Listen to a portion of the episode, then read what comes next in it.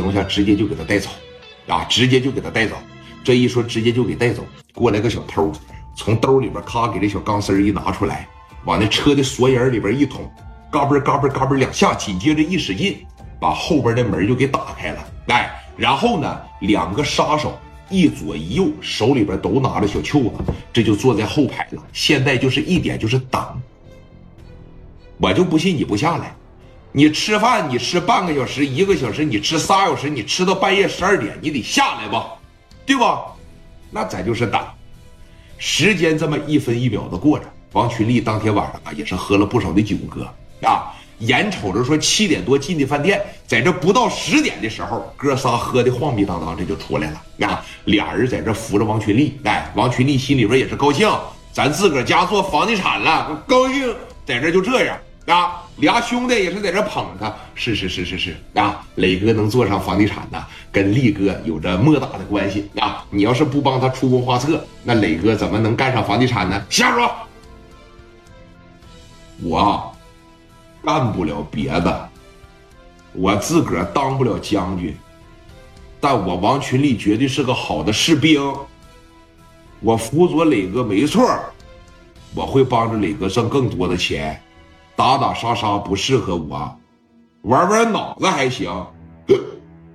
就这些话啊，让车里边那些人就全他妈听着了，那声音就贼大呀。而且王群力现在一出来也有牌面了，那基本上三五个小伙从这坐的时候都得喊一声力哥啊。力哥这边行行行，好兄弟好兄弟，那好兄弟，说那个谁小刘啊，把车打开，那我上旁边那撒个尿，你俩上车吧，我上旁边那地方撒个尿。完事了以后呢，咱就回去啊。说那行，力哥，我跟你过去，不用，跟我过来干什么？不用给我扶着蚕蛹，我自个儿我自个儿能扶着。那你俩上车就得了。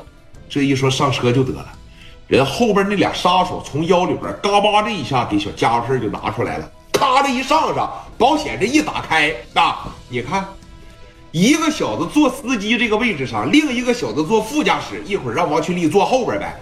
刚一上车，给这门啪一关上啊，后边就传来了冷冰冰的声音：“别动，嘎巴就顶你后脑海上了，别动。”而且聂磊他们的车一码贴膜贴的特别深，啊，就低调嘛，是不是？两把家伙事顶俩后脑海上了，别动啊，动就他妈打死你，知道吧？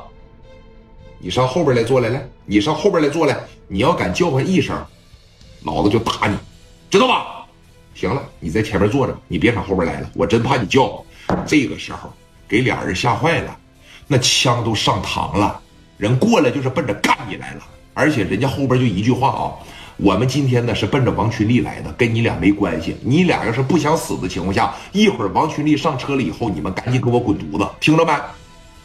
俩人在这儿本身就喝麻了，你想想，王群力的兄弟那更不能打。你说蒋元的兄弟能打，史殿林的兄弟能打，对吧？